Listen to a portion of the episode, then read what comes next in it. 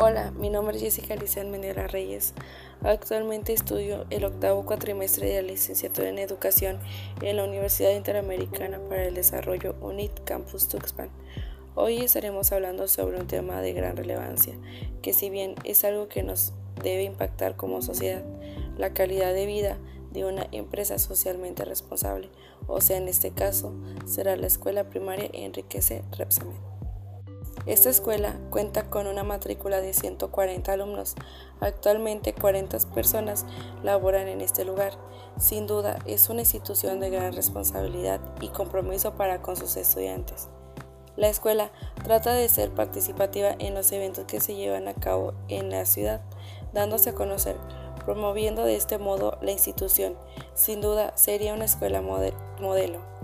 Mas, sin embargo, existen estrategias que podrían ayudar a mejorar la calidad de vida de esta institución, tales como promover una educación ambiental en los estudiantes, así como participar en campañas que ayuden, en la mejora del medio ambiente, promover los valores en los estudiantes, así como en los padres de familia, con el fin de que se pueda lograr un impacto importante en la sociedad realizar eventos que ayuden en la promoción de la institución para generar una matrícula estudiantil mayor.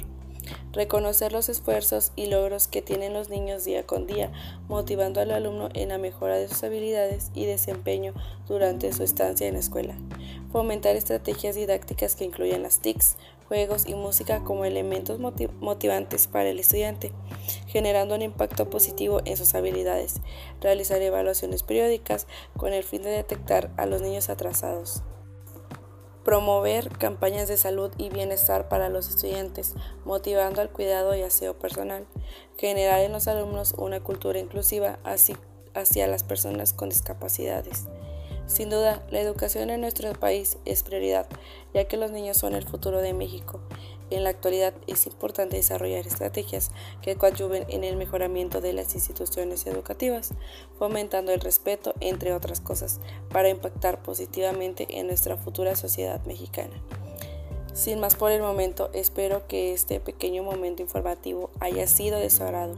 Me despido sin antes mencionarles que la educación genera confianza, la confianza genera esperanza y la esperanza genera paz. Gracias.